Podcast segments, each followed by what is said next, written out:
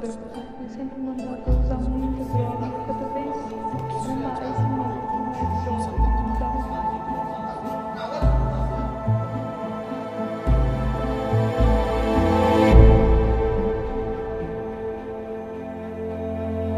Olá pessoal, eu sou a Pamela Meliato e esse é o Atlas dos Crimes.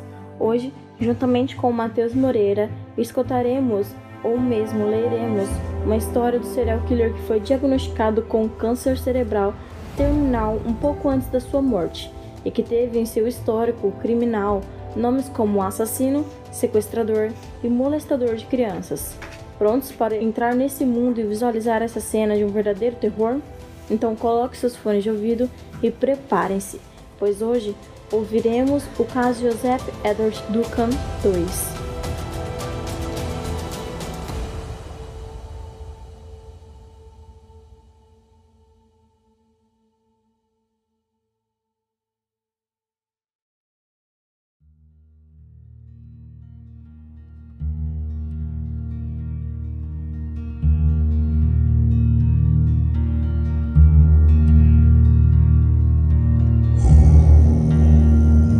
Das terras de Fort Bragg, Carolina do Norte.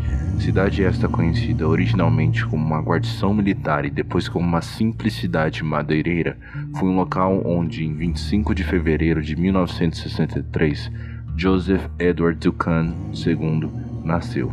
Ele foi o quarto dos cinco filhos de Joseph Edward Jr. e Lilia Mae Duncan. Ele tinha três irmãs mais velhas e um irmão mais novo. O pai de Duncan estava no exército dos Estados Unidos e por conta disso a família se mudou da cidade tanto nos Estados Unidos quanto no exterior, mudando de local a cada um ou dois anos até que o velho Duncan se aposentasse em Tacoma, Washington. A mãe de Duncan foi descrita como uma mulher dominadora, mas embora ele tenha alegado que depois de ser preso em 1980 foi abusado quando criança, mas seu irmão novo contestou isso.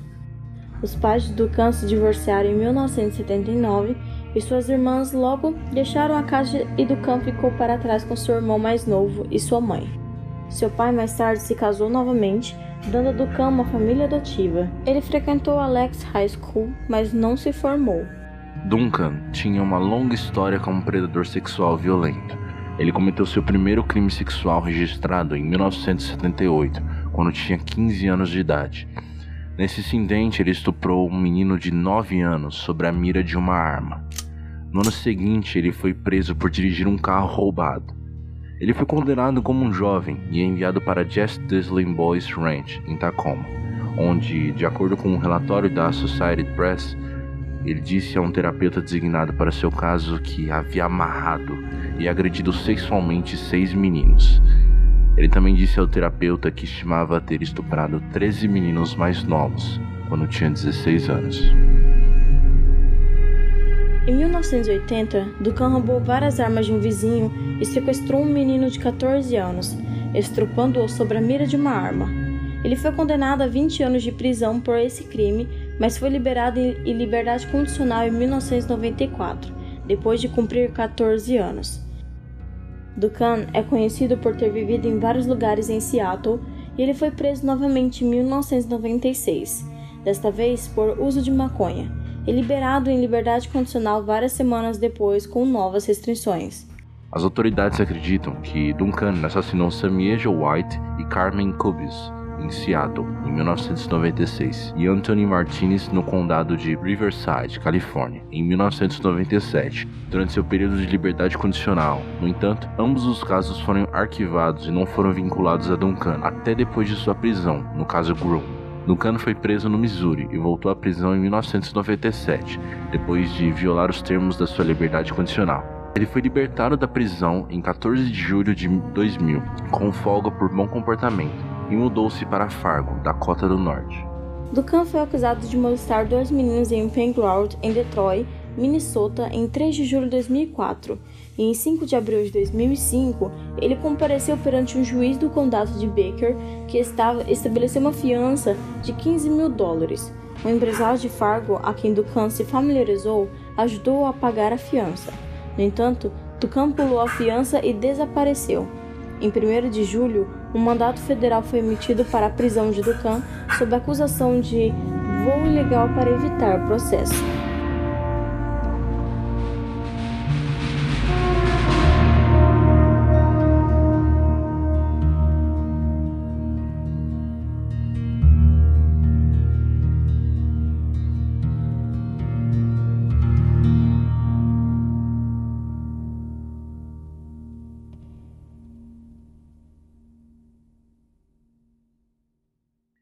16 de maio de 2005, as autoridades descobriram os corpos de Brenda Groom, de 40 anos, seu namorado Mark Mackenzie, de 37 anos, e seu filho, de 13 anos, em sua casa, ao longo do lago d'Alene, Idaho. Dois dos outros filhos de Brenda, Dylon, 9 anos, e Shasta, 8 anos, estavam desaparecidos. Um alerta Amber foi emitido e as pesquisadores vasculharam a área em busca das crianças desaparecidas, enquanto as autoridades investigavam as mortes na casa como homicídios. As autópsias determinaram que a causa da morte foi trauma contusona cabeça. As autoridades também notaram que as vítimas foram amarradas.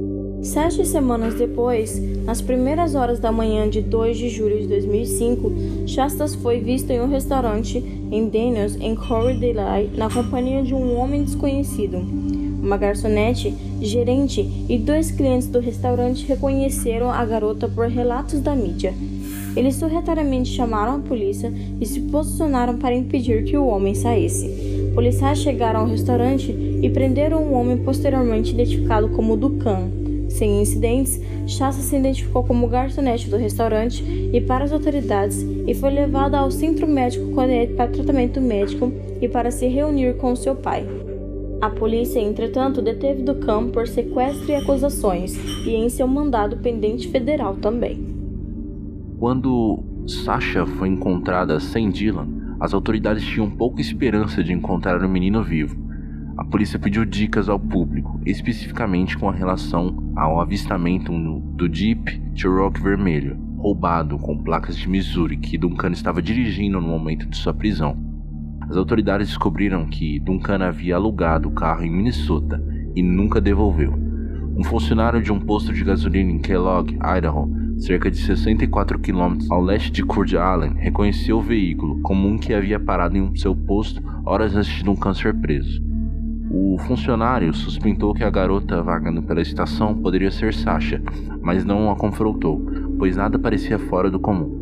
A funcionária e seu gerente notificaram as autoridades depois de analisar as imagens das câmeras de vigilância e identificar Duncan e Sasha no vídeo. Em 4 de julho de 2005, os investigadores encontraram restos humanos em um acampamento improvisado remoto na Floresta Nacional de Lolo, em Montana. Os restos mortais foram enviados para o laboratório da FBI em Quantico, Virgínia, para teste de DNA e foram identificados positivamente como de Dylan. Durante o julgamento, descobriu-se que o Ducan atirou em Dylan a queima-roupa, segurando uma espingarda calibre 12 cerrada em sua cabeça. Muito do que se sabe sobre os assassinatos da família Groom foi revelado pela própria Sasha Groom. De acordo com a entrevista policial de Sasha, Duncan matou sua mãe, o irmão mais velho e o noivo de sua mãe, e depois sequestrou ela e seu irmão, dirigindo um Jeep Cherokee roubado. Shasta disse aos investigadores que sua mãe entrou no quarto dela e de Dylan e os acordou. Sua mãe disse que alguém está na casa. Eles foram para a sala, onde ela viu Ducan usando luvas pretas e segurando uma arma. Ducan amarrou as mãos da sua mãe com braçadeiras de nylon e fez o mesmo com o noivo da sua mãe e seu irmão Sled. Sasha e Dylan foram removidos da casa e colocados do lado de fora no gramado. Enquanto ela esperava por, com seu irmão, ela ouviu vários sons vindos de dentro da casa. Então ela viu seu irmão mais velho ferido cambaleado para longe da entrada da casa. Ducan então espancou os três até a morte. Nem Shasta nem Dylan testemunharam os assassinatos. Shasta viu Ducan repetidamente espancar seu irmão mais velho e ele caiu no chão enquanto Ducan moveu Shastas e Dylan para o carro. Ambas crianças foram levadas para outros locais, onde foram repetidamente molestadas e torturadas por seis semanas. Shastas afirmou que eles dirigiram uma longa distância e ficaram em dois acampamentos diferentes, onde Ducan disse a ela que havia espancado seus familiares até a morte com um martelo. Sasha também contou aos investigadores como Dylan foi assassinado. Duncan insistiu que sua morte foi um acidente. Inicialmente, Sasha estava do outro lado do jeep de Duncan quando ouviu um estrondo alto. Ela então correu para outro lado do jeep e viu Dylan deitado no chão gritando.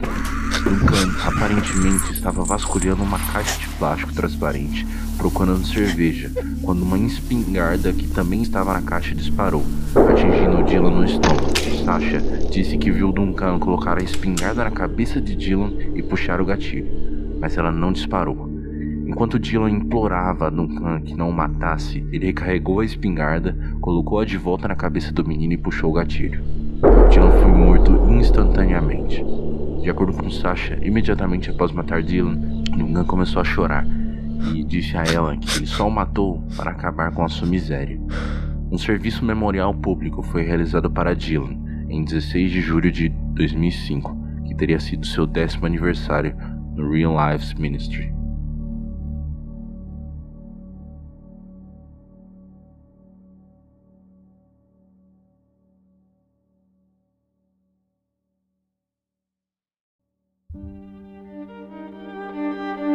Shasta relatou que Duncan quase a matou dias depois de matar Dylan. Ela disse que ele deu a ela a escolha de ser morta por estrangulamento ou com uma arma. Shasta escolheu o primeiro e Duncan começou a enrolar uma corda em seu pescoço e puxá-la com força. No entanto, Shasta implorou a Duncan para parar, usando seu apelido Jet, e ele imediatamente o fez. Ele então perguntou se ela gostaria de conhecer sua mãe, ao que ela respondeu que sim, os dois voltaram para Coffee Dell e pararam no restaurante Dines, onde Shasta foi resgatada. A prisão de Duncan levou o FBI a lançar uma revisão nacional dos casos de crianças desaparecidas não resolvidos. Ele foi indiciado como possível suspeito em vários crimes ocorridos em 1994 a 1997, quando estava em liberdade condicional, e entre 2000 e 2005, quando estava em liberdade. Embora ele tenha sido inocentado como suspeito em alguns casos, as autoridades da Califórnia e Washington tinham evidências suficientes para acreditar que Duncan havia cometido assassinatos não resolvidos em suas jurisdições.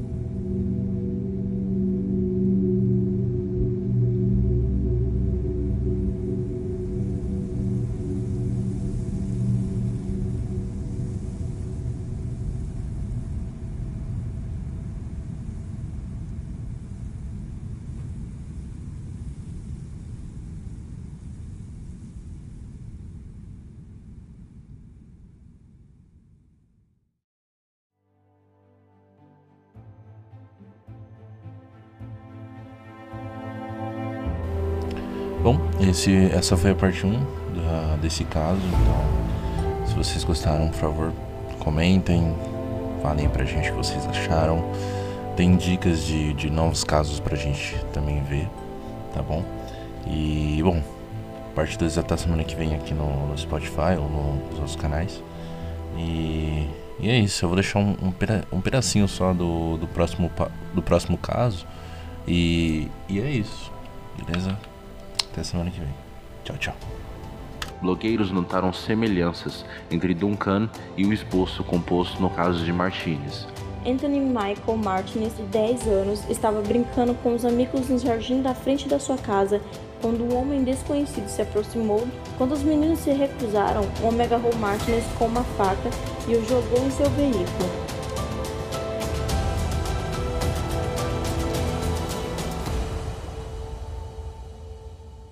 O diabo sempre faz isso para com gente. O diabo gosta de